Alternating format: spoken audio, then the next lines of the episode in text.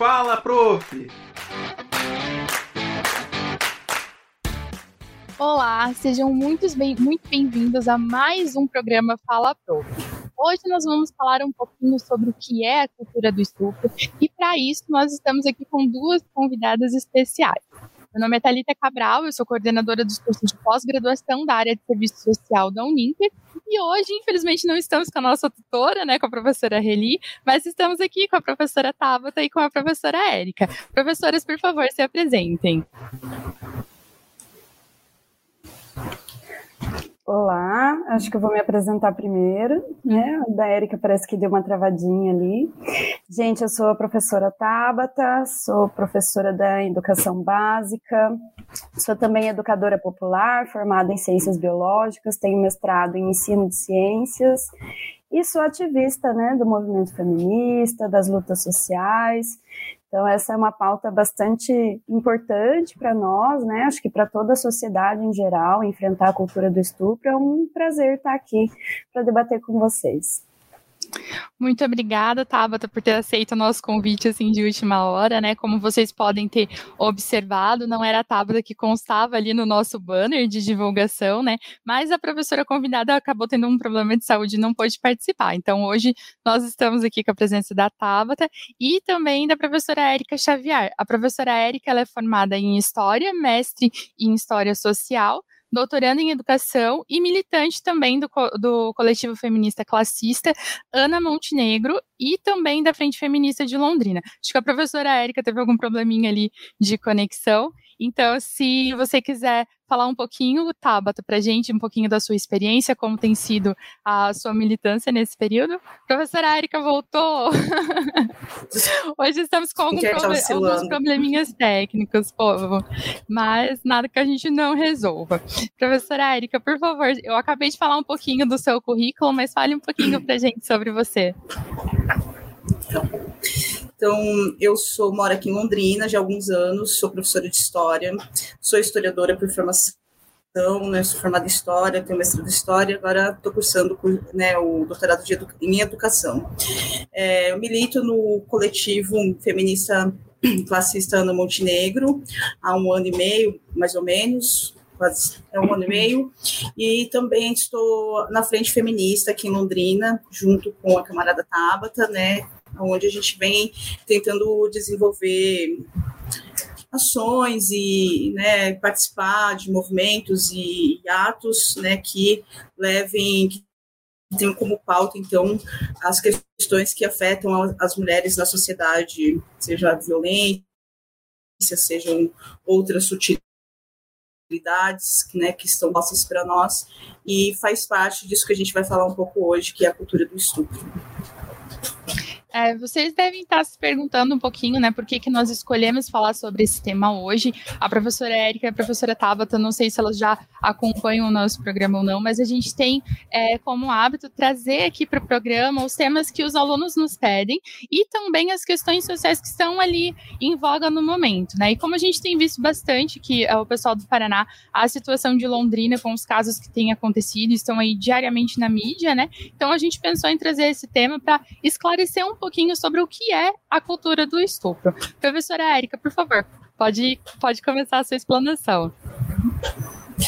Ah, eu queria agradecer também o convite, Thalita, feito pela, né, para a Frente Feminista de Londrina, que eu e a Tabata estamos aqui representando. Então, obrigada, parabéns pela iniciativa de levantar essa questão tão importante dentro da sociedade. Bom, a, a minha explanação, então, né, nesse momento, é, quanto tempo eu tenho, Thalita? Só para me organizar aqui com o tempo, eu sou meio... É, a gente tem mais ou menos 40 minutos para as duas falas. Tá certo. É. É, então, para a gente pensar, né, começar a pensar é, essa ideia, né, o que é a cultura de estupro, né, que é o tema em forma de pergunta, né, e a própria pergunta já sugere um problema, né, é, eu vou trazer para vocês uma fala que é importante, que é uma fala um pouco mais teórica, né, para a gente entender como que se, como que se estrutura né, essa cultura do estupro.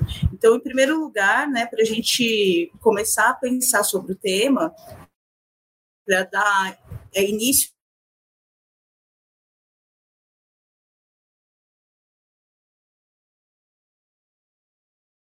né, a um tema tão tudo que uma determinada sociedade né, projetos tanto de passado, história no passado, e de futuro. Né? Então, nossos grupos disso, né? Porque infelizmente a gente tem da alarmantes, entendemos que o que ocorre de certo na sociedade, ou seja, se mantém baseados numa então entre sexo, raça, etnia, classe social. Né? Então,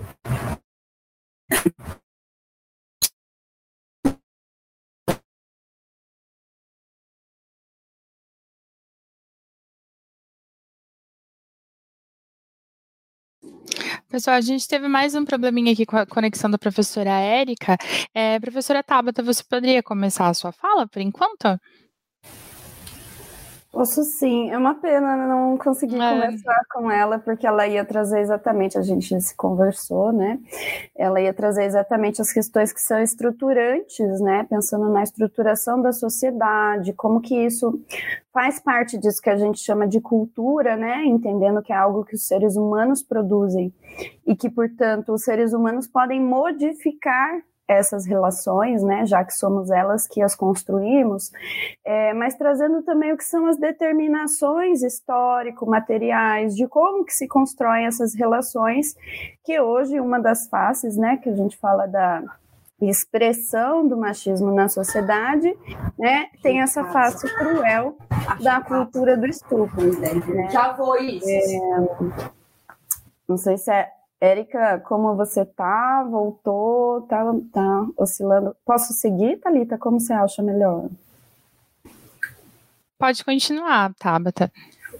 E aí ela ia trazer exatamente essa perspectiva, né? Entendendo que ela é uma perspectiva histórica, sobretudo, né? Às vezes a gente olha para essa sociedade que a gente vive e tem a impressão de que sempre foi assim, de que sempre vai ser, portanto, né? Então a gente fazer o um movimento de historicizar os processos, de como que eles se constituem, quem são os sujeitos que participam desses processos, quais são as bases materiais determinantes, para hoje a coisa ter se montado, para ter historicamente se montado. É, é, é, esse, esse conjunto de relações que estruturam a nossa sociedade, né, no sentido de não naturalizá-las, né, no sentido de entender que há um processo de constituição dessas relações e que, portanto, elas não são naturais, né? E aí eu, enquanto bióloga, né, professora de biologia, posso trazer muitos elementos nesse sentido de que não há nada natural que justifique, né, a reprodução da cultura do estupro, que justifique a reprodução do machismo, do racismo e outras formas de violência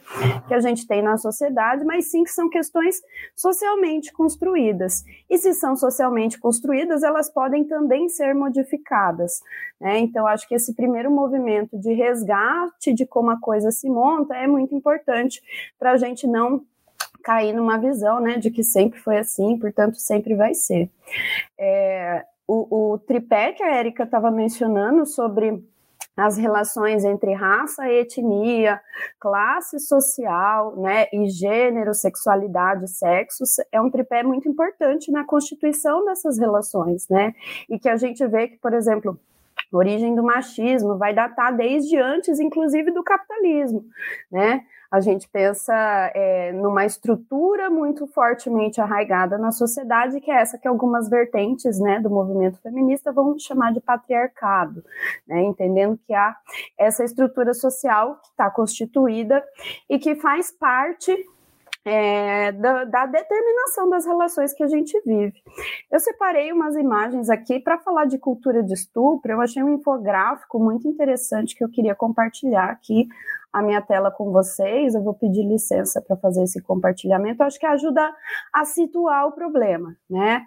O que, que, é isso que é, a gente está chamando de cultura de estupro? Vou mostrar um info, infográfico, e aí eu não sei se a Érica já está boa para voltar, né? Mas deixa eu só mostrar aqui para não perder também o raciocínio, esse panorama geral, e a Érica segue se ela conseguir. Hum, compartilhar a tela.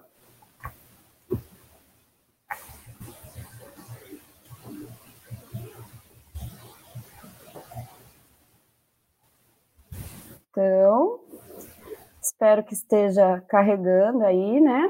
Esse é um infográfico que foi feito com dados levantados em 2020, né? Então, foram feitas perguntas no seguinte sentido: ah, é, para levantar, quais são esses elementos né, da mentalidade da população, de elementos culturais que a gente ainda reproduz, no sentido de naturalização do estupro, né, de naturalização de relações que constituem estupro e que hoje cada vez mais a gente vem questionando. Né? Então, veja: um terço dos brasileiros culpa a mulher pelo estupro. Né? Então, quando apresentada a frase para as pessoas, né, mulheres que se dão respeito não são estupradas, 37% concordam, né, e aqui a gente vê a diferenciação: 42% são homens, 32% mulheres. Né? A outra questão, por exemplo, a mulher, a mulher que usa roupas provocativas não pode reclamar se for estuprada. Né? 30% das pessoas entrevistadas concordaram. Aqui eu não vou entrar exatamente nos detalhes, mas para a gente fazer esse panorama geral. Né?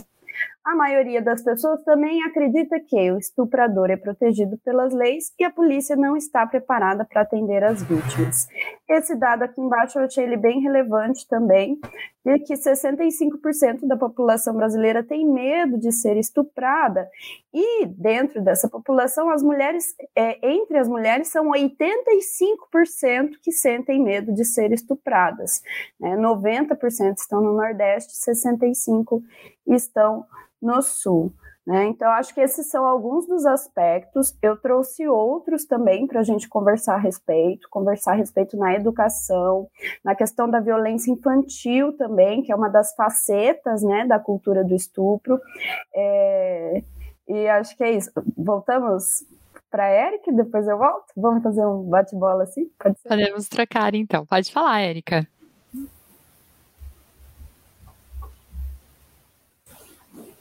Gente, hoje não é o dia. hoje tá complicado. Aqui Voltou? tava chovendo agora há pouco também, eu tava morrendo de medo da internet cair também. tá dando bastante interferência. Érica, você pode. O seu microfone tá fechado. Deixa eu ver.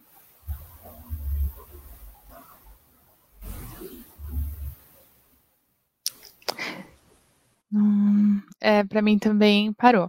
Tabata, continua então, por favor. Sim, continuo. E aí a gente tem essa cultura que ela é fundamentada, né? Quando a gente pensa na estrutura social que fundamenta o machismo, ela é fundamentada numa relação de poder né? Eu acho que é importante começar demarcando isso também. Estupro nada tem a ver com desejo sexual, não é sobre isso, é sobre uma relação de poder que está instituída, né? Na demonstração de poder e na execução desse poder, ainda que seja considerando mulheres simplesmente objetos sexuais, ainda que os adultos representem é, muitos adultos e infelizmente grande parte dos casos envolvem inclusive pessoas próximas da criança, pessoas da família família da criança, que a gente sabe que tem esse convívio, mas é isso, adultos representam um perigo para as crianças nesta sociabilidade fundamentada no machismo, né, fundamentada no capitalismo, no racismo. Então a gente entende que há um entrelaçamento quando a gente observa essas coisas. A Érica vai trazer dados muito interessantes, como por exemplo, a cultura do estupro atinge muito mais as mulheres negras né? Porque são aquelas que estão em maior vulnerabilidade social, são aquelas que é, estão mais fragilizadas, né? E aí, além da gente ter esses elementos que fazem parte da cultura do estupro, que vão ter vários elementos, né? Fundamentalmente é isso, uma naturalização né, de uma noção de posse e de, e de é, negativa do direito da mulher à própria sexualidade, né, como se o homem pudesse interpelá-la em qualquer momento, é, de qualquer maneira, situações de assédio compõem, né, assédio sexual compõem parte dessa questão que a gente chama de cultura de estupro, ah, o desrespeito ao não, né? Então nós vimos inclusive campanhas agora no carnaval que vem chegando, né? Campanhas principalmente focadas no carnaval de que não é não, né? Nesse sentido de construir um outro olhar para esta coisa e também, ao mesmo tempo, denunciar.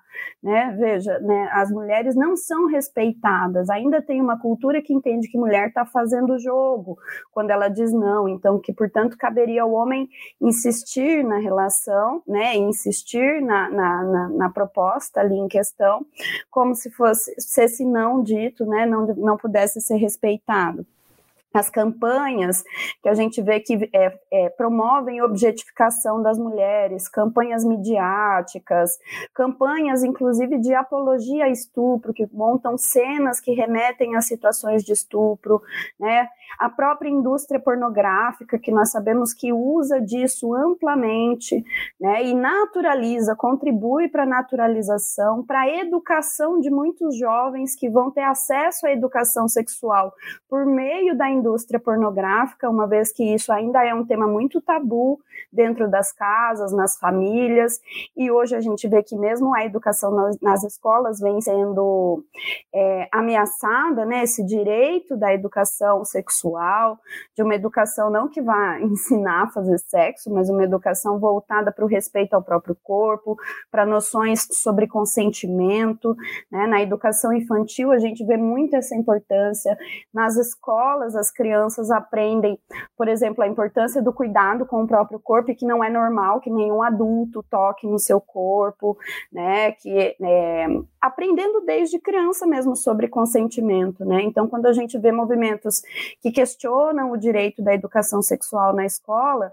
é preocupante bastante nesse sentido também, uma vez que a grande parte das denúncias que acontecem e casos que a gente fica sabendo vêm à tona a partir desse ambiente escolar, né? Outros elementos dessa cultura do estupro, a noção, né, que eu brinco até com os meus alunos da ideia da novinha, né, você tem um processo de erotização da infância, de sexualização das crianças, do não respeito às crianças. Então, todos esses são temas, né, que aliados a ainda precária estrutura do poder público, tanto no sentido de canais de denúncia, quanto no sentido do acolhimento das vítimas, né? Uma vez que a gente pensa que é muito difícil para que essas vítimas é, consigam propriamente denunciar e serem acolhidas, é porque a gente está falando de pessoas próximas, situações que envolvem coerção, ameaças, né? Então é preciso ter um canal de fortalecimento desses, desses espaços de acolhimento, de escuta e de conversa, né? Então que se estimule esse diálogo a respeito, né, do que é o estupro e tal. Então, é, Acho que são várias esferas assim que envolvem, né, desde o funcionamento da rede de proteção até os canais de proteção da mulher, né, até a gente ter efetivamente esse debate sendo mais disseminado. Muito legal saber que as pessoas pediram esse debate, porque é de fato algo que está colocado na nossa sociedade. Nós temos uma série de manifestações em cima de casos de repercussão nacional né, e de situações bárbaras, né, não sei se vocês lembram, mas da situação de estupro coletivo que aconteceu uns anos atrás no Rio de Janeiro, né, ah, da situação da menina que foi estuprada é, recentemente estava a questão sobre o direito dela é, realizar o processo de interrupção da gravidez ou não, né? Então a gente tem uma série de, de, de, debates que ganham esse corpo nacional e não à toa, porque é uma questão que todos nós a gente vê que a gente avança, mas ainda tem muito mais para avançar nesse sentido de construção de outra cultura e de outra sociabilidade entre nós. E acho que também o despreparo profissional é, acaba, às vezes, interferindo muito também na opinião pública, né? Da, dessa questão de, por exemplo, quando você comentou da escola, eu conheço muitas pessoas que são completamente contra a educação sexual na escola. Mas por conta, assim, não de não achar necessário, mas de achar que os professores não estão prontos para poder lidar com esse tipo de assunto. Então, ainda é um debate que precisa ser muito aprofundado, né? E que precisa, sim, ter um preparo muito é, grande, porque quando a gente fala de cultura, é, é complicado essa mudança, né? Ela é, uma, é um processo demorado, né? Só que a gente precisa começar, né? Em algum momento essa discussão tem que ser levada a sério, né? Professora Érica, acho que agora vai dar certo, hein? Estou confiante aqui, vamos lá? Mudei de lugar, acho que agora deu uma melhorada aqui no sinal. Bom, eu perdi uma parte, né, do que a, a professora Tabata estava falando, mas creio que ela colocou, né, pelo que eu vi, ela colocou a questão desses pilares que eu comecei, né, que eu dei início falando, né, a respeito da, dessa intersecção, então, de gênero, é, gênero, raça e classe social. Né? Então, como eu estava colocando, né, é, essa intersecção, ela forma, né, essa cultura que incentiva, então, o estupro, né, ela começa a partir de uma violência, uma violência sexual, né, que é entendida como toda uma conduta, uma imposição de desejos baseadas no controle e na subordinação da sexualidade e do corpo, né, o estupro é entendido com essa violência do corpo, né, como constranger alguém sob grave ameaça e é, a partir da, da conjunção é, carnal. É, então, essa materialidade, ela traz, ela dentro da sua dialética, ela traz alguns dados para gente, né, sobre o estupro que eu separei aqui para falar um pouquinho para vocês, né. Então, em 2019, o Anuário de Segurança Pública, né, ele pro, pro, né, é, publicou um documento que registrou 66.041 casos de violência sexual, né, 180 ocorrências diárias, uma ocorrência a cada oito minutos, 82% dos casos são mulheres, 76% das vítimas tinham algum vínculo com o abusador. Eu acho que isso é um ponto bem importante da gente pensar, porque as pessoas elas ainda às vezes pensam que esse abusador ou essa pessoa, né, esse sujeito, vamos dizer assim, ele está fora das nossas casas, né? Ele é um perigo para além dos nossos muros. E os dados eles mostram que não, que muitas vezes nas situações de estupro, né, principalmente com menores, é grande, a, o grande, né, a pessoa que pratica isso, né, o estuprador, ele faz parte ou da família ou tem uma relação íntima e ainda apontando que muitas dessas vezes, né, de, que acontece isso é o próprio pai, né, que acaba violentando é, o menor de idade, a menor de idade. Né? Então, isso é, é, é, algo que a gente tem que prestar muita atenção, né? porque é, no sentido de que muita, a, a, relação de estupro, ela não se dá somente é, por conta do desejo sexual. Na verdade, ela acontece é, por uma relação de poder e de dominação. Né? Então, essas são é, são questões que são que a gente deve estar atento. Né? Eu não sei se a camarada Tabata falou alguma coisa em questão sobre, das mulheres negras, né, que também é uma outra, é, um desses pilares que entram dentro da questão do, do racismo em relação às mulheres, e a gente tem um histórico no Brasil, né, e aí eu escutei vocês falando no finalzinho, a professora Thalita falando, a cultura é difícil de mudar, né, essa cultura, ela é tão antiga, né, é, aliás, a gente pode ter marcar né, um período do, do, do colonialismo né, e da, da introdução do, do, da prática do, da, da, escravização africana como um, um, pilar nesse sentido, né, tanto do patriarcado quanto da, da questão da, da dominação escravagista, né, sobre homens e mulheres, mas principalmente sobre mulheres que estavam em aspectos mais vulneráveis, né? Então, é, Eu acho que algumas, algumas feministas, né, como a norte-americana Angela Davis, aqui no Brasil de Jamila Ribeiro, a Eliette Safiotti, entre outras, vão chamar atenção, então, para o quanto que as mulheres negras e pobres são mais exploradas, né, como os dados que eu falei para vocês, 50,9% dessas mulheres estupradas são negras, né, e isso está devido ao quê?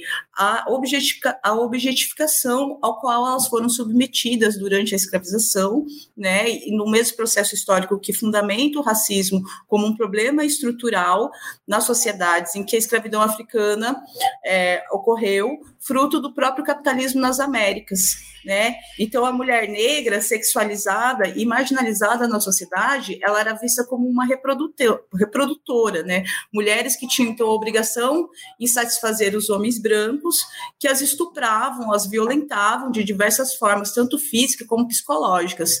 E ainda hoje essas questões são muito latentes, a própria ideia que a mulher negra exala a sexualidade, né? E isso são resquícios, na verdade, dessa herança que se baseia em uma visão cultural que mantém a discriminação racial e a manutenção de uma memória que desconsidera a violência, os castigos físicos, os estupros, né? Como também as resistências que essas mulheres tinham e têm, né? Então a sexualização da mulher negra tem essas origens no passado e é mantida né, pela, no presente pela permanência de uma cultura machista, racista e classista. Né? Então, é preciso considerar que esse índice de estupro e de violência doméstica e sexual entre mulheres negras e pobres é mais recorrente que entre mulheres de classe média e alta, justamente por essas estarem numa situação de maior vulnerabilidade. Né? Então, como eu estava colocando para vocês, o estupro ele não só não está ligado só com o desejo sexual, mas numa relação baseada nessa essa ideologia patriarcal que faz parte da formação da sociedade, né? Então, o que, que é esse patriarcado, né? pensando em termos mais conceituais. Ele trata-se de um sistema político, ideológico, né, cultural de dominação e construtos mentais que reverberam na esfera pública, privada, subjugando as mulheres. Né? Então, é fundamental pensar a opressão masculina é a partir dessa ideologia, pois é ela que justifica e naturaliza todo tipo de violência contra a mulher, desde as mais sutis, como proibir de falar com as amigas, né, o namorado não deixa a namorada colocar determinada roupa, né, até as violências, a violência física e sexual. Né? Então, para a gente ter uma ideia sobre essa questão do estupro no Brasil e como que né, algumas questões são naturalizadas pela nossa sociedade, o estupro ele só passou a ser crime contra a dignidade e a liberdade sexual a partir de 2009 né? Ou seja, é um passado muito recente, né? Então, até então, ele era considerado o quê? Um crime de ação privada contra os costumes. Nesse caso, né, leia-se os costumes machistas, né? Então, quando a gente está falando dessa ideologia, né, dessa cultura patriarcal, a gente está falando exatamente sobre o machismo, né? Então, esses costumes ou essas culturas, elas foram historicamente construídas, como a, a Tabata colocou, né? E a sociedade, ela ainda alimenta alimenta né, a ideia de que determinadas coisas são naturais em homens, como, por exemplo, o temperamento, né, que as mulheres precisam compreender, né, e aí a gente tem uma frase que eu acho que é bem representativa disso, que é, atrás de um grande homem tem sempre uma grande mulher. Por que uma mulher tem que estar sempre atrás do homem, né? Essa frase nos diz que a mulher deve o quê? Ser submissa ao homem, aguentar tudo ao máximo, servir de conselheira, cuidar dos filhos, trabalhar fora para ajudar em casa, entre outras situações em que as mulheres precisam se sacrificar mais que os homens porque estão em posições diferentes, em posições desiguais, né? Então eu peguei essa frase porque ela é um dito popular, né? E a gente é, entende que os ditos populares eles expressam muito sobre a nossa cultura.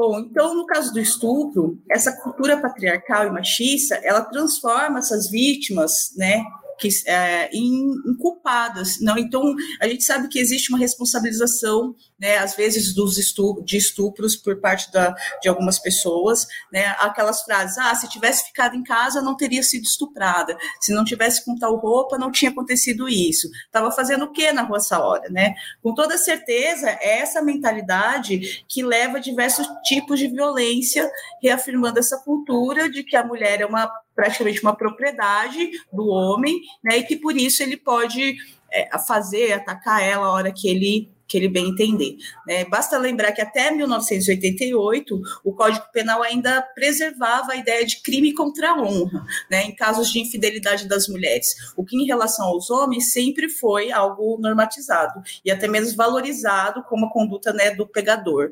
Então, quanto mais reforçamos essa ideia, né, quanto mais ouvimos e, e naturalizamos a ideia de que ah, ela apanhou porque traiu o marido, ela foi morta porque traiu o namorado, apanhou porque mereceu, né? São frases que a gente escuta, infelizmente, ainda hoje dentro da sociedade, dentro de algumas, é, algumas situações, que, inclusive, em casos de feminicídio, é, os próprios filhos às vezes ficam contra a vítima que foi morta.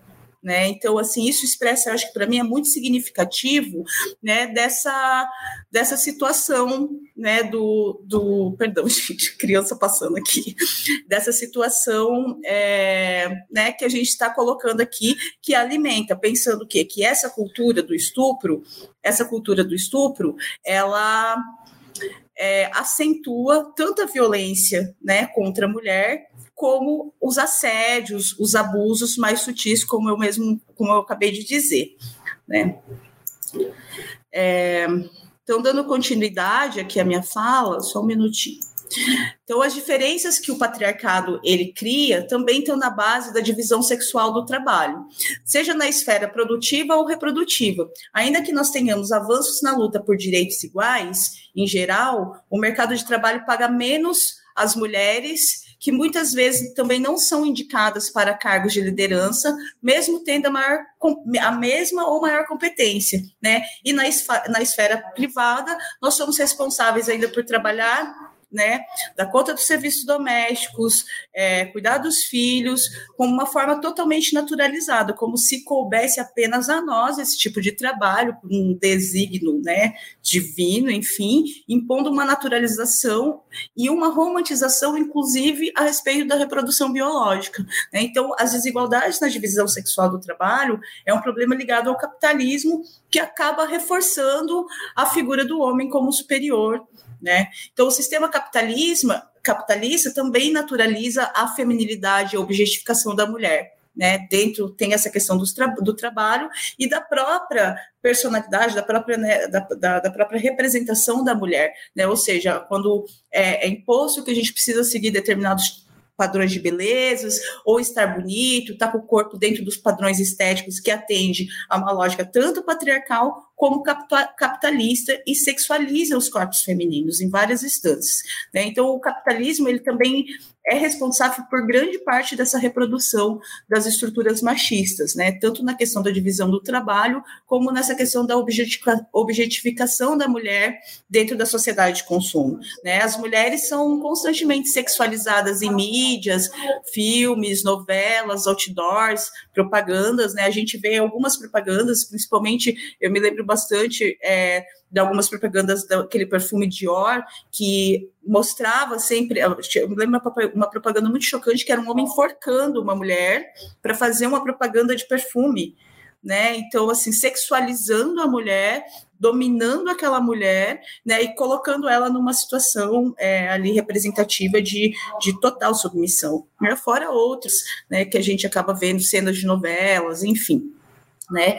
E dentro dessa sociedade do consumo, a gente considera que até o próprio 8 de março, uma data que é historicamente, né, de luta das mulheres, é convertida pelo capitalismo em um dia de se ganhar flores, de roupa, sair para jantar, estratégias que na verdade só camuflam né, a desigualdade do dia a dia, os abusos, a violência. Né? Então, a partir dessa intersecção de gênero, raça e classe, como a gente vê colocando, né? Eu coloquei um pouco, a, a professora Tabata também colocou, né? São as bases aí dessa cultura do estupro, né? É o que é um termo que surge na década de 70 nos Estados Unidos, justamente o um momento em que as lutas feministas e a luta contra o racismo e a desigualdade se fazia presente nas ruas, né? Nas universidades, nos protestos, que culminaram em diversas perseguições policiais, prisões e violência, né? Esse momento também marca as lutas e as produções intelectuais e discussões aqui no Brasil, né? Então, diversas mulheres que passando pelas mesmas situações de discriminação e violência também vão se organizar, né? Se organizaram através de coletivos, partidos, protestos, em diversos tipo, tipos de manifestações contra o patriarcado, o racismo e o capitalismo, né? E eu acho que eu vou terminar minha fala aqui expressando uma frase que eu acho que é muito icônica, porque ela, ela delimita bem isso que eu estou te falando, né?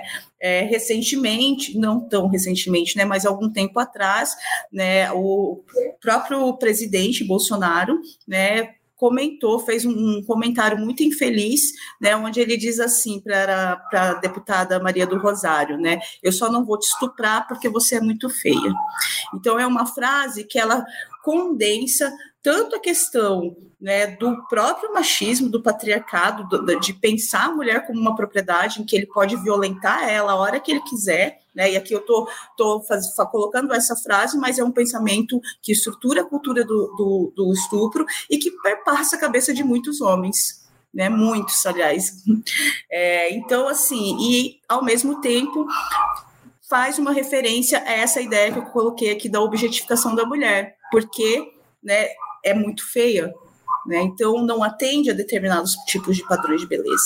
Então é, é um comentário muito infeliz, mas que, que, que, infelizmente denota a mentalidade de tudo isso que eu estou falando para vocês da ideologia patriarcal, né? É, capitalista e né, nesse caso ele a Maria do Rosário não é uma mulher negra mas a gente sabe que essa questão do racismo também está no cerne de tudo isso que foi colocado e dessa, né, dessa, dessa, desse momento que a gente está vivendo, incentivado, inclusive, por algumas lideranças que mantêm essa mentalidade. Obrigada. E desculpa os, os problemas aí com a internet, peço desculpa, desculpa ao público, entendeu? Espero ter Imagina, sido... professora, essas coisas claro. acontecem. Eu já caí no meio da live, sempre. É, tecnologia é assim mesmo.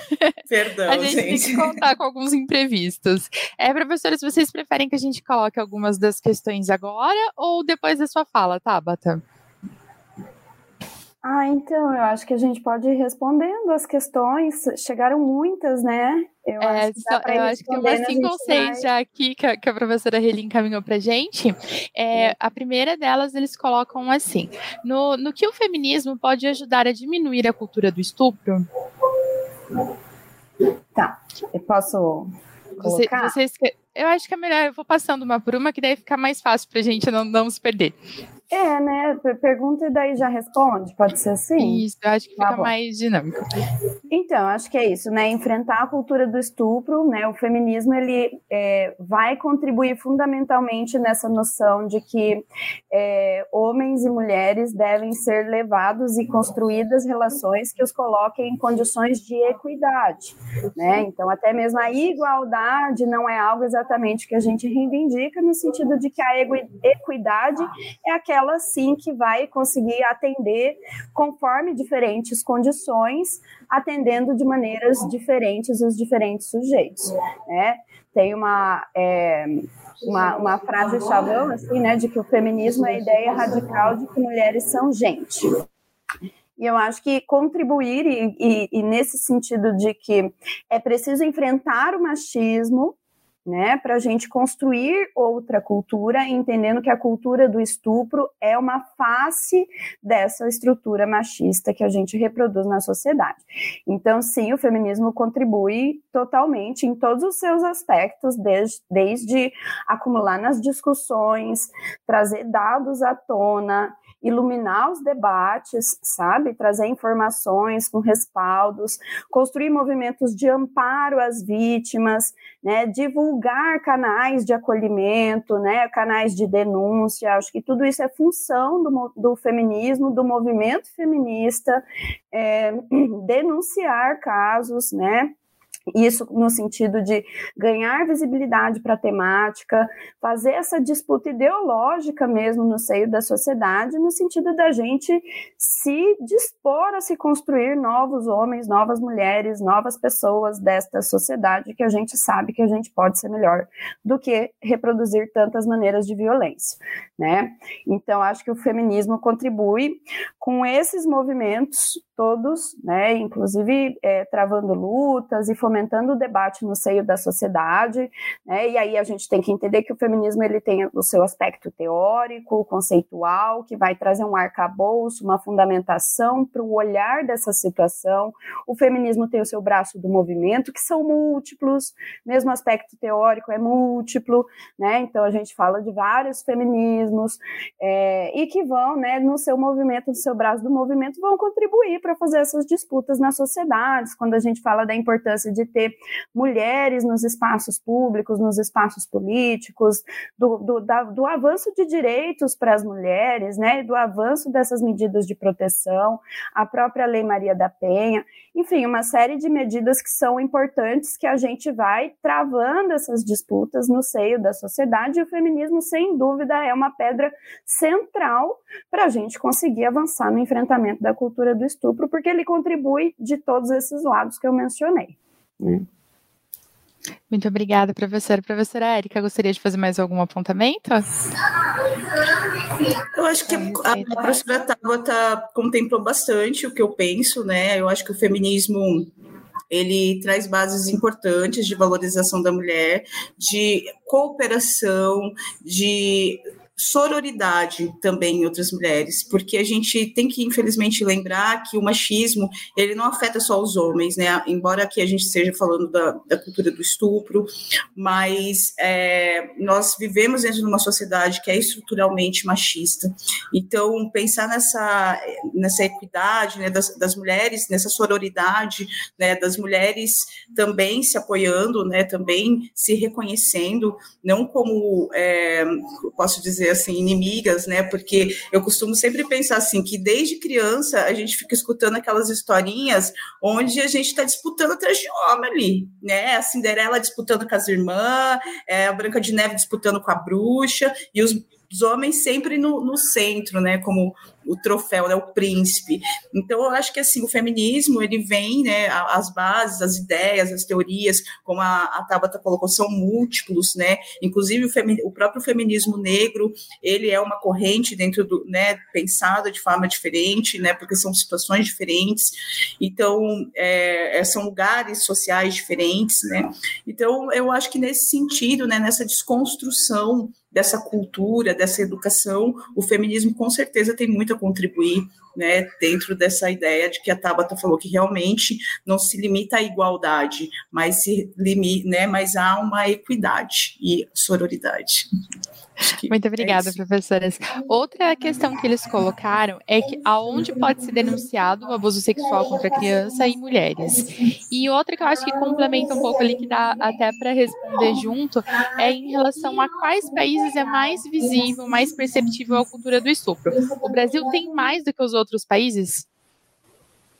Sim, é, acho que só complementar ainda sobre o feminismo e como ele ajuda, eu acho que grande parte do debate que se fortaleceu na sociedade ultimamente sobre o que é estupro é muito por responsabilidade do avanço dos debates de feminismo, do feminismo estar tá sendo mais acessado, sabe? E da gente, de fato, conseguir avançar na, com uma compreensão mais ampla sobre os problemas do machismo e essas nuances que às vezes a gente nem entrava nas discussões ou de como está estruturado com uma base que historicamente se construiu.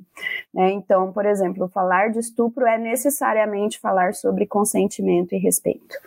Né? Se hoje a gente entende que é, uma relação sexual sem consentimento é estupro, que uma relação sexual se a pessoa está dormindo é estupro, que uma relação sexual com a pessoa desacordada ou, ou sem condições de consciência no dado momento, é estupro. Se a pessoa muda de opinião, mesmo que tenha dito que sim, se depois ela diz que não, é estupro. Então, hoje a gente já tem isso é, mais disseminado, ainda não da maneira que a gente precisava, precisa avançar mais esse debate. Mas se hoje a gente tem essa noção de consentimento, de respeito, é, é muito porque a, o feminismo contribui, tem uma mão muito grande nesse, nesse processo, assim, de contribuir para o debate público que está colocado na sociedade. Lugares para denúncia contra crianças e adolescentes, né? Então, por exemplo, a Talita tinha comentado o caso de, dos professores não estarem preparados e de ter essa opinião. Na verdade, ao contrário, o professor tem que ser cada vez mais treinado a esse olhar, inclusive porque enquanto ele está numa, situa numa situação de cuidado com uma criança um adolescente, ali numa situação de aula, de educação dentro da escola, ele é o responsável. Então, se um professor recebe indícios de que há uma situação de estupro ou de que pode ser que aquela criança está sendo violentada, é obrigação desse professor remeter ao conselho escolar, ah, desculpa, gente, remeter ao conselho tutelar, né? Então, o conselho tutelar é um órgão possível. Existe delegacia da criança e do adolescente, delegacia do adolescente.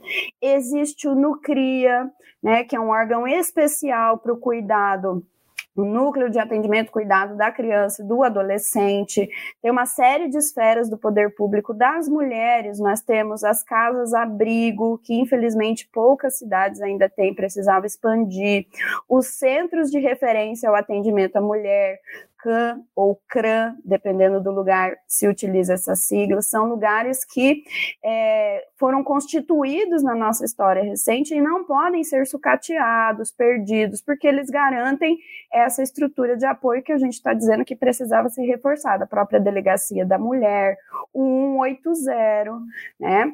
Então, acho que são vários canais de possibilidade de denúncia dessas situações, né? E em relação aos países, sim, o Brasil é um dos piores países nesse quesito, infelizmente.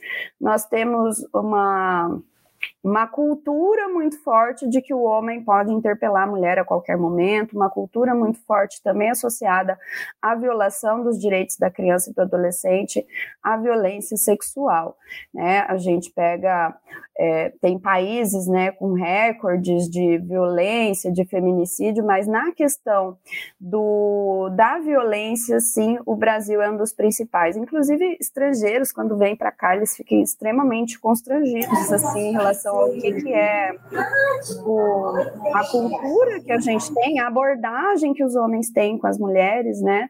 É, como que isso não é naturalizado dessa maneira, o tocar, tocar no corpo, né? Essa abordagem que às vezes é naturalizada, é, nem isso acontece em muitos outros países, mas sim, a gente tem países asiáticos, a própria Índia, países onde a gente tem, inclusive, essa cultura com outros matizes, inclusive muito violento, inclusive resultando em situações de feminicídio e tal. Então, é isso. Professora Érica, você gostaria de fazer alguma consideração?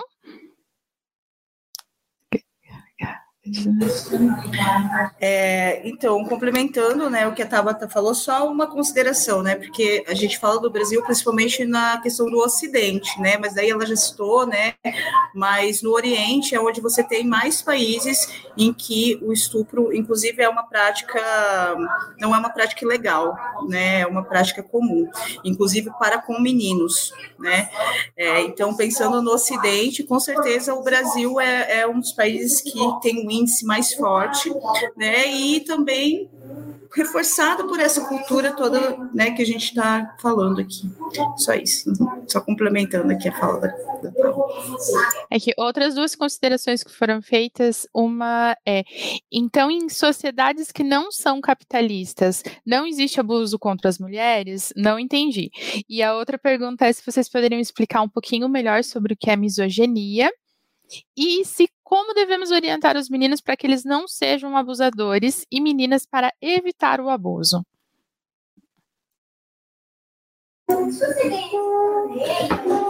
Bom, é... posso começar agora? Tá, tá, tá. tá. É... A pergunta, né, vai de encontro, eu acho, com aquilo que a gente estava colocando assim como relação das mudanças, né? Pensar em mudar uma cultura é pensar na educação que é dada dentro dessa cultura, né? Então, educar os meninos é, dentro do feminismo, com certeza é uma forma que contribui bastante para que, né, é, para essa modificação, no sentido de que a partir da, do, do, momento que a criança ela começa a crescer, se entendendo, né, inclusive nas tarefas, inclusive nas posições e tal, enquanto iguais, né, acredito eu que é, é, é, é esse tipo de pensamento que faz as coisas que são que estão dentro da longa duração, vamos dizer assim, né, da estrutura se modificarem para outra coisa. Então, a base da educação ela é fundamental, né? E aí eu volto a, a pensar, né, é, é sobre essas coisas que são do nosso dia a dia.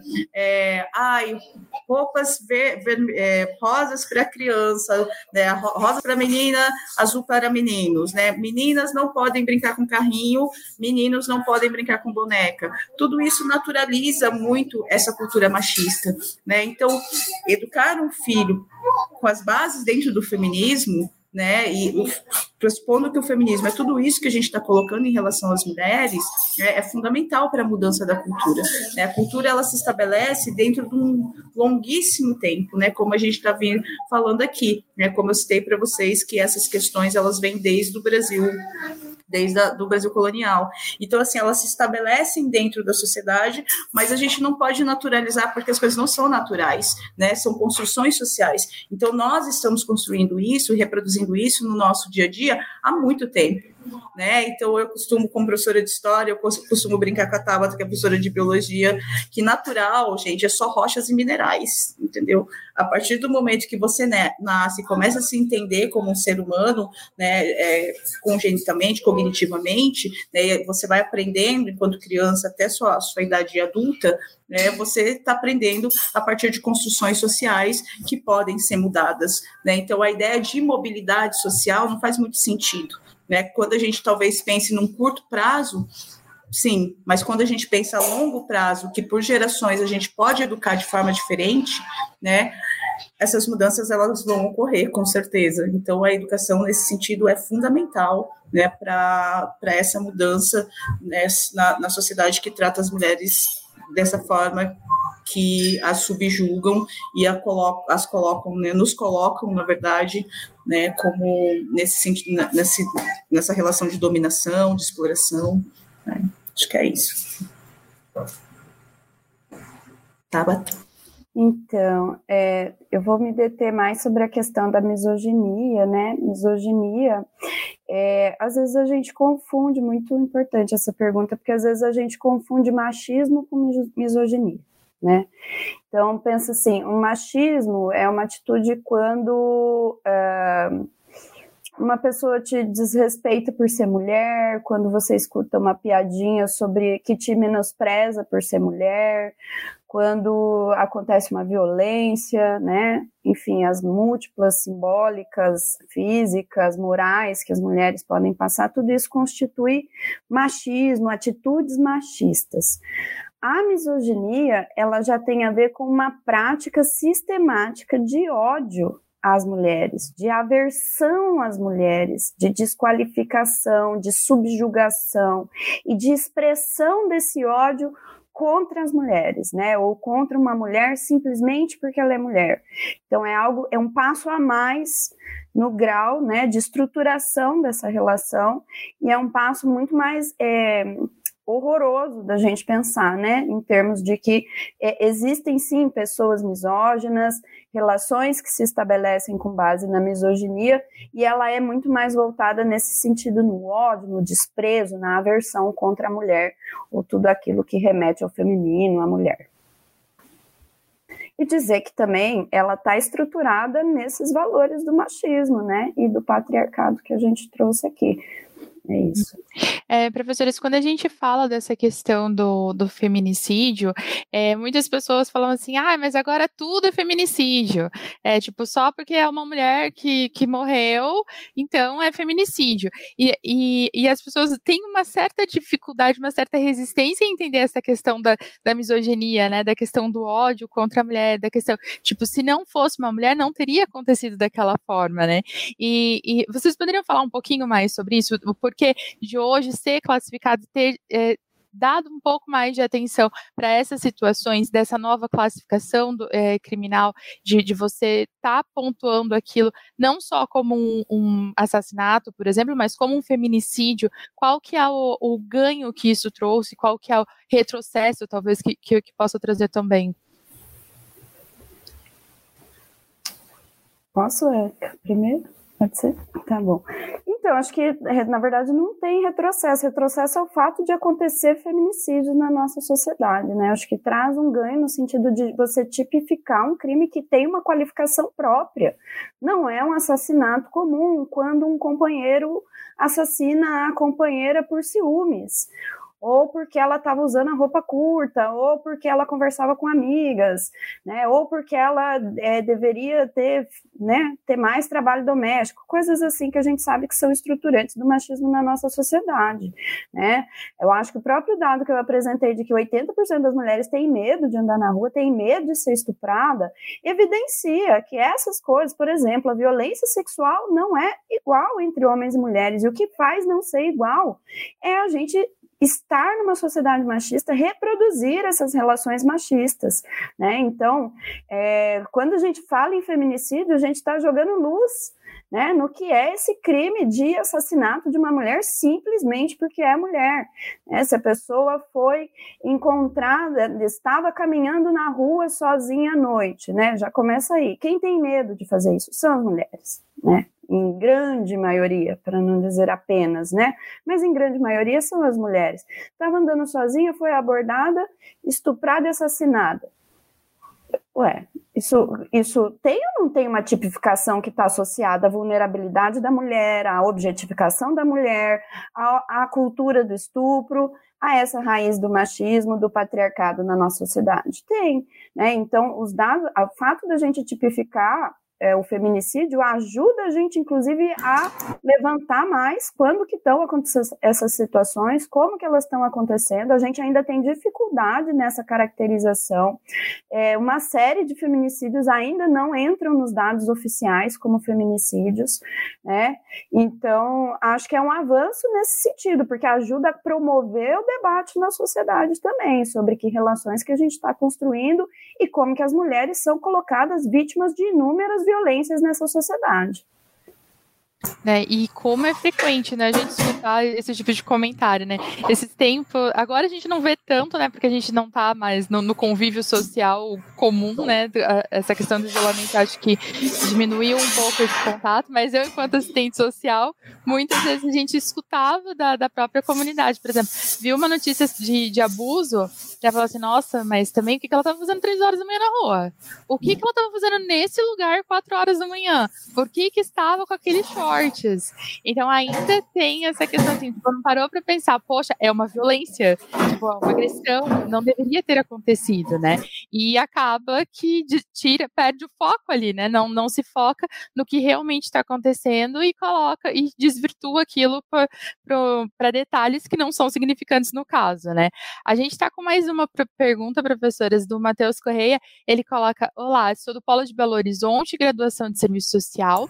E ele questiona: quando a vítima tem medo de denunciar o violentador, como incentivá-la a denunciar o agressor? É, Talita, posso só fazer antes de responder a pergunta, só fazer mais uma colocação a respeito né, do feminicídio. Uma outra questão bem importante é a gente considerar que por muito tempo, dentro do Código Legislativo, é, o crime contra a mulher, especificamente, era considerado um crime passional. Né? Então, era essa conotação que era dada juridicamente para quando um homem, pelos motivos, sejam de misoginia, sejam né, de, de, de propriedade, né, daquilo que ele entende que aquela mulher é dele, então ele pode fazer o que quiser, né? Então era considerado crimes passionais e crime passional pode ser um crime né, justificado por algo que a pessoa não é responsabilizada. Né? Então, eu acho que isso é bem importante se colocar, é justamente para a gente começar a desmistificar e desnaturalizar essa ideia de que ah, ele, é, não, ele é nervoso, não, não, ele faz isso, mas ele, né, porque há alguns indícios que vão, vão demonstrando para gente esses traços, né, que é, dentro juridicamente, né, é, era entendido como um crime passional, né, não como um crime voltado diretamente à mulher e sobre né, o papel que ela, que ela cumpria ali. Né? Inclusive, houve uma discussão há um tempo atrás de retirar né, esse, essa alcunha, né, esse conceito de feminicídio é, do Código do Código Penal. Né? Então, assim, a gente vê que ainda há uma movimentação de uma parcela né, que não consegue compreender, de fato, a importância de estabelecer um, um crime próprio, né, voltado e direcionado contra as mulheres. Né? Então, só fazendo um adendo que eu acho que é importante colocar. Perdão atropelar a pergunta do. Não, do imagina. Colega. E até, assim, eu, é, quando eu comecei na graduação de serviço social, meu primeiro estágio foi numa Secretaria da Mulher, né? A gente tra trabalhei numa casa para mulheres que eram ameaçadas de morte. E a gente tinha muita dificuldade no começo, apesar de Londrina ter sido uma das primeiras cidades, né? A ter a delegacia da, da mulher, a ter a casa briga e tudo mais, a gente ainda enfrentava uma dificuldade enorme dos profissionais saberem lidar com a situação. De, por exemplo, uma mulher chegar e falar que tinha sido violentada pelo esposo, pelo marido, e, e o policial dá risada da cara dela. Tipo, ah, mas você é casada com ele, entendeu? E, e, dessa dificuldade, dessa compreensão de que aquilo é um crime, de que aquilo é uma agressão, que é uma violência, né? Então, como a, a gente, enquanto assistente social, a gente tem muita proximidade com, com casos, assim, que às vezes a gente nem é, sabe lidar direito emocionalmente, né? Porque são situações pesadas, difíceis, mas a gente vê o quanto é importante a comunidade, a população tá ciente disso, de que é um crime sim, de que se você sofreu alguma violação, você não tem que ficar quieta, você tem que denunciar sim, independente de quem seja o agressor. E hoje, ainda nós temos já estruturado, não em todas as cidades ainda, infelizmente, toda essa questão do, do apoio é, da, tanto das políticas públicas quanto do, da, da, política de segurança. Então, hoje a gente tem um respaldo ainda maior que há muitos anos atrás, quando eu me formei, né? Então, hoje a gente tem sim, e o profissional que lidar direto com isso, tanto o professor, seja numa escola primária, seja numa, numa graduação, numa pós-graduação, quem for que identificar um tipo de violência tem sim que fazer a denúncia, porque a sua denúncia pode estar salvando uma vida, né? Que nem todas sobrevivem à violência que sofrem, né? Perdão, professores, é que assistente social tem mania de falar muito. Então, vamos voltar aqui com a, com a pergunta do Matheus, né? Ele coloca, então, a questão de quando a vítima tem medo de denunciar o, o violentador, como incentivá-la a denunciar? Ah, essa eu acho que até seria bom você também ajudar, Thalita, nesse sentido de já ser também um pouco sua área. Incentivo, é muito complicado isso, gente, porque às vezes envolve dependência afetiva, às vezes envolve dependência econômica, às vezes a vítima não conta com apoio nenhum outro, de nenhum familiar, de nenhum amigo, de nenhuma outra residência. Então, quando a gente reforça essa questão do Estado ter a estrutura do poder público dando esse acolhimento, e é isso, temos pouquíssimas ainda delegacias da mulher, pouquíssimas casas-abrigo, né? Então precisa de fato que isso se amplie e que se torne algo nacionalizado, porque às vezes a gente julga, né?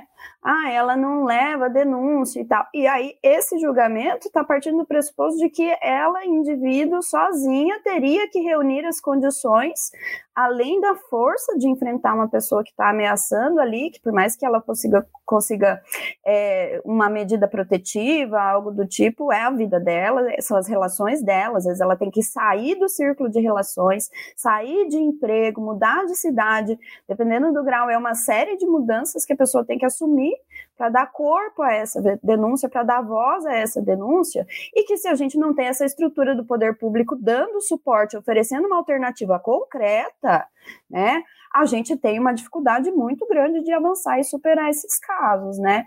Então fica sempre esse, esse meandro mesmo, né? No sentido da gente querer fortalecer, querer que se tenham e que se construam essas redes de apoio, mas ao mesmo tempo a gente precisa que essa estrutura esteja consolidada para que de fato a pessoa tenha uma casa para onde ir, uma oportunidade de um outro emprego, uma outra cidade. A gente, né, quando está mexendo com situações de violência, violência sexual, às vezes violência sobre os filhos dessa mulher, a gente tem que é, levar em conta que precisa o Estado entrar de maneira mais presente nesses casos.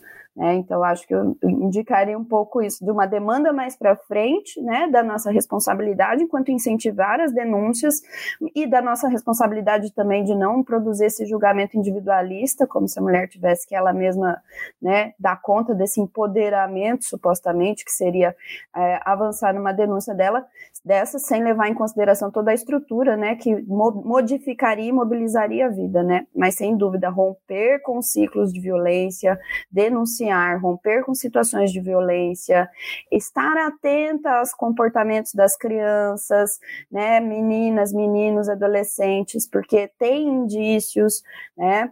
Quando começa a aparecer agressividade, quando começa a aparecer uma série de com, comportamentos conflituosos que parece que veio do nada, né? Uma dificuldade às vezes de estar presente junto com um determinado adulto, né? Ou às vezes até uma infantilização maior, uma mudança no comportamento ficando mais infantil ou mais sexualizado. Tudo isso são coisas que a gente tem que estar muito atento né? E fazer essas campanhas de fortalecimento, que eu acho que essa é outra coisa que o feminismo ajuda também. A gente constrói muitos espaços de diálogos entre mulheres, onde as mulheres encontram coletivos, encontram movimentos, encontram espaços que servem de escuta, de acolhida e de fortalecimento para pensar alternativas. É, dentro do serviço social, a gente trabalha muito essa questão do, do, fortalecimento dos vínculos, né? Porque a gente entende que a, a questão da mulher que sofre violência, na maioria das vezes, não começou nela ali, né? Ali já vem um ciclo de violência, às vezes de várias gerações, né? Ela viu a mãe dela sofrendo dentro de casa e ela saiu de casa cedo e casou cedo para poder fugir de uma realidade e acabou se enfiando na mesma realidade. E quando a gente fala de mulheres que sofreram violência, nem sempre uma mulher que tem uma profissão, que tem uma família para estar tá apoiando ela. E quando você coloca os filhos, então, no meio ainda é um pouco mais complicado, porque é, elas às vezes preferem estar ali dentro de uma casa sofrendo violência, mas os filhos tendo que comer e tendo um teto, do que ir para a rua com os filhos, porque é, é literalmente o que acontece em muitas vezes. A mulher não tem para onde ir, a mulher não tem para quem recorrer. E ela não se sente acolhida pelo, pelo Estado, pela, pelo setor público que está fazendo esse tipo de atendimento. Muitas delas chegam falando que, é, ah, mas se eu denunciar ele, ele vai me matar. E, ela, e muitos não têm emprego, porque não é uma coisa assim, uma pessoa que tem uma profissão, pegar e mudar, é, é tipo, ah, vou sair daqui, vou para outra cidade, vou arrumar um emprego na minha área. Às vezes a pessoa não tem. E às vezes a pessoa não tem um filho só, às vezes a pessoa tem sete, como cidades que eu já atendi, comunidades que eu já atendi, que a mulher chegava com 13 crianças na casa de abrigo. E daí como que fica toda essa situação, né? Por isso a importância da gente estar tá trabalhando essa rede de apoio também das mulheres, né? Não só na questão de dar assistência ali naquele momento que ocorreu a violência, mas de estar tá preparando essa mulher, de oferecer a capacitação profissional, de oferecer um apoio tanto para as crianças quanto para a mulher psicológico também, e estar tá nessa questão do, do, do fortalecimento. Acho que o, uma das principais coisas que auxilia para que a mulher tenha coragem de fazer a denúncia renúncia é ela se sentir fortalecida, ela sentir que ela tem apoio de algum lugar, que ela não vai ficar desamparada, né? Eu concordo completamente com a Thalita e com a Tabata, né? Eu ia colocar essa questão da rede de apoio, que é fundamental. Eu acho que uma coisa que a gente tem que considerar também é a fragilidade que, essa, que a própria mulher se encontra nesse momento, né? Porque o que, que acontece? Tem algumas situações, justamente por conta de alguns da, cultura do estupro ser algo velado dentro da nossa, da nossa sociedade, que vem algumas falas que falam assim, ah, mas é, de apoio a não a denúncia, vamos dizer assim, né? Ah, mas se você denunciar ele, daí você vai fazer o quê? Para onde você vai com essas crianças? Que, né? Então, a, aquela mulher que já foi violentada, que ela já está né, destruída por dentro pela situação em que ela está passando, ainda ela, ela tem tem que lidar né, com as coisas práticas, mas também com as psíquicas, né, com as psicológicas, que é imagino que assim seja eu não consigo nem imaginar a violência que é né a gente ter nossos corpos é, violentados abusados né isso é, é, algo assim muito muito complicado muito difícil de lidar né e assim essa questão da cultura do estupro é, pensando aqui no Brasil é, ela, ela é tão presente que, no caso, por exemplo, de maridos que estupram a mulher, né, muitas vezes eles se acham no direito de fazer aquilo. E aí, volto, volto a dizer assim: é a mulher vista novamente como uma propriedade. É meu, eu faço o que eu quiser com ela né? E a gente sabe que muitos homens têm essa, essa mentalidade. Né? Em alguns países, né, igual eu, no, acho que no estado de. No, eu não me lembro agora o nome do estado dos Estados Unidos, que só o fato de você. Só o fato de você tentar ficar com uma mulher bêbada já é considerado estupro. Né? Inclusive, a gente tem um caso aqui é, de um brasileiro que acabou sendo acusado por estupro, foi condenado e tal, e ele não chegou a ter conjunção carnal né? Então, assim, eu acho que são situações que, às vezes, a, a, violência ela já começa muito antes, né? ela já começa com uns abusos primeiro sutis, depois um pouco mais, né, mais pesados, a chegar a um estupro ou mesmo a um feminicídio, assim. Então eu fico pensando assim, como vocês colocaram, a rede de apoio é fundamental, né, a, a, mulher sentir que ela tem com quem contar, sentir que ela pode ser apoiada e que ela não precisa ter vergonha, né, porque isso muitas vezes se, né, se, se acaba passando para a mulher como um fato que ela que tem que ter vergonha de ter sido estuprada. É, eu, eu, acho isso assim muito pesado, muito complicado, né? E algo que tem que ser, ser colocado, porque muitas vezes ela omite, inclusive da própria família, e aguenta justamente para né, não se expor dentro de uma situação. Professoras, o nosso bate-papo está maravilhoso. Tem ainda mais algumas perguntas aqui o pessoal mandando, mas infelizmente o nosso tempo já acabou. Então gostaria de pedir para vocês fazerem as suas considerações finais e daí a gente pode já combinar um próximo momento para vocês voltarem e falar mais um pouquinho sobre isso.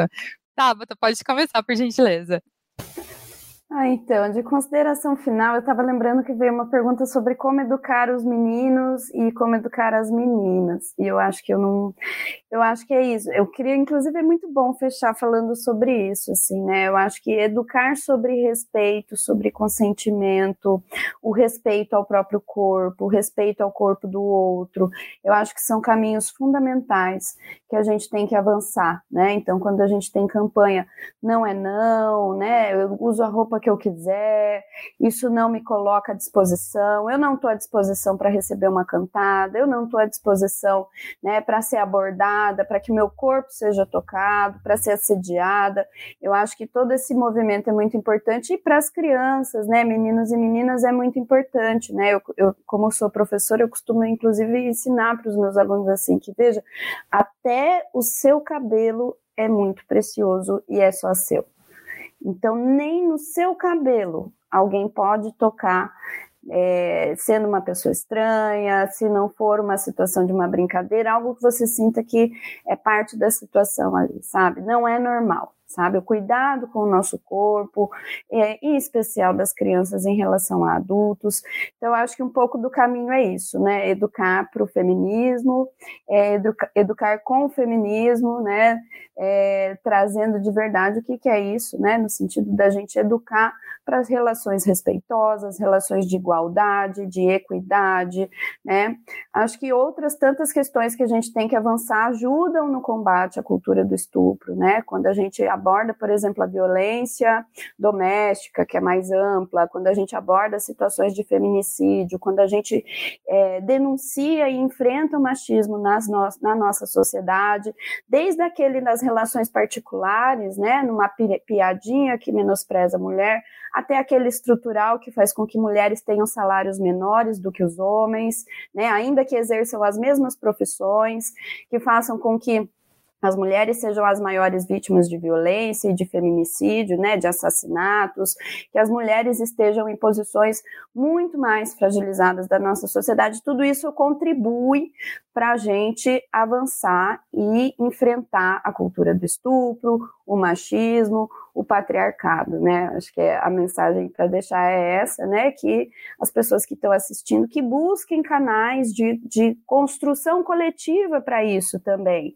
Para além de buscar essa formação teórica, o um embasamento científico, é importante buscar os canais de mobilização, de fortalecimento. Às vezes a gente passou por uma situação, a gente mesmo, que depois que você vai entender que na verdade aquilo era um assédio, que na verdade aquilo era um abuso, que aquilo não era natural. Isso é muito comum entre nós mulheres. A grande maioria de nós já passou por algo desse tipo. Né? Então é muito importante dizer que nós não estamos falando de algo que está longe. Né? Nós estamos falando de algo que nos atinge cotidianamente e que as mulheres busquem esses canais, né? De fortalecimento, né, de solidariedade, de construção conjunta e continue exigindo que a gente avance em políticas públicas para contribuir no enfrentamento ao machismo, à cultura do estupro, ao patriarcado. É isso. Obrigada, gente. Valeu. Muito obrigada, professora Tabata. Professora Érica, por favor. Bom, eu reforço, né, faço coro com a professora Tabata sobre o que ela colocou, né, e penso também que, como ela falou agora no final, reforçar as políticas públicas de proteção à mulher, os, os lugares de amparo, né, é fundamental por as razões que a gente já colocou aqui, e dizer também que educar pelo para o feminismo, né, educar, né, meninos feministas, vamos dizer assim, não tira de forma alguma é, o mérito ou, ou né, às vezes num, um pensamento mais simples, mais do senso comum, né, pode tornar a ideia do feminismo às vezes muito deturpada, muito distorcida. Mas eu acho que tudo que foi colocado aqui vai de encontro com o que a gente busca dentro de uma sociedade que seja mais justa, uma sociedade que tenha mais equidade, né, onde é, nós mulheres, né, possamos caminhar sem ter medo, né, de à noite ou com determinadas roupas, sem ter medo de, de ser estuprada, de ser violentada ou de ser abusada de alguma forma. Né? Eu acho que os abusos, eles, como eu disse, pode ser muito nítidos, como pode ser muito sutis, né? Como a Tabata colocou, você um, um, um, passar a mão no cabelo sem permissão já é algo que não deixa de ser um abuso, é sutil, é sutil, mas muitas vezes os próprios homens eles não conseguem ter essa percepção, né? Então, olhar para nós pensando que nós não somos objetos, nós não somos propriedades, eu acho que é fundamental dentro da nossa sociedade para desconstruir é, essa cultura que está né, nas bases da formação dos pilares sociais desse país. Né? Então, eu acho que é isso. Acho que eu desejo um mundo onde é, os meninos sejam mais educados para o feminismo né? e que a gente possa ter paz, né? Seguir com a nossa vida, com as nossas lutas, sem ser taxados de, de coisas né, que já fazem parte da misoginia. Da, da misoginia. Acho que é isso que eu tinha para colocar e agradecer essa oportunidade aqui de estar tá podendo discutir esse assunto tão caro a nós. Muito obrigada, professora Érica. Muito, eu queria agradecer no, em de vocês, a Frente Feminista de Londrina, que é, se dispôs né, a estar aqui hoje com a gente, dividindo um pouquinho do conhecimento para os nossos alunos que estão sempre aqui é, curiosos, mandando temas, mandando sugestões para o nosso programa. E se você que está nos assistindo, né, se interessou pelo, te pelo tema, ficou com alguma dúvida, vocês podem entrar em contato com a gente pelas nossas redes sociais, né, tanto da rádio da, da Rádio Uninter, tanto como da pós-graduação graduação de serviço social e também convido vocês para conhecer um pouquinho mais dos nossos cursos, né? Estamos com uma novidade quentíssima, vamos lançar em breve um curso de gênero, raça e etnia, então professoras também já dá uma passadinha lá para conversar com a gente e assim que a gente tiver o tema do próximo programa, a gente já vai estar divulgando para vocês. Nos acompanhem pelas redes sociais. Gente, muito obrigada pela participação de vocês, professora Érica, professora Tabata, Frente Feminista de Londrina e, e o espaço está aberto para que a gente gere novas discussões. Muito obrigada a todos vocês que nos assistiram até agora e até o mês que vem no nosso próximo programa. Até mais, tchau, tchau. Fala, prof!